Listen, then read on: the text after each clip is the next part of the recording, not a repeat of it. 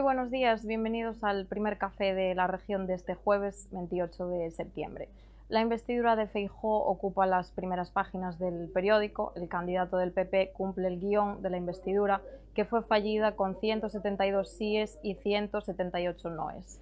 Feijó volverá a someterse mañana a la votación, pero no se esperan cambios. Podrán seguir el minuto a minuto de esta segunda ronda en la web de la región.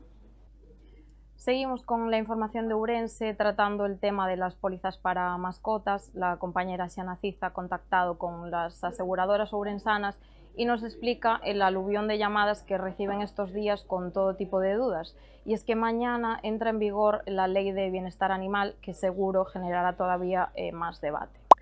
Así es, las aseguradoras urensanas dan cuenta de las numerosas dudas entre los dueños de perros ante la inminente entrada en vigor de la ley de bienestar animal.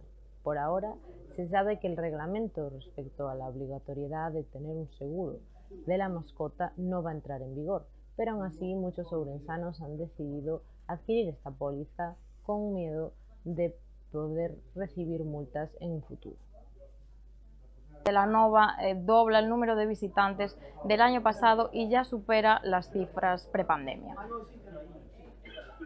En la web de la región podrán ampliar estas y otras muchas noticias de interés para Ourense para que estén en todo momento informados. Que pasen una buena jornada y disfruten del buen tiempo que nos trae este veranillo de San Miguel. Hasta mañana.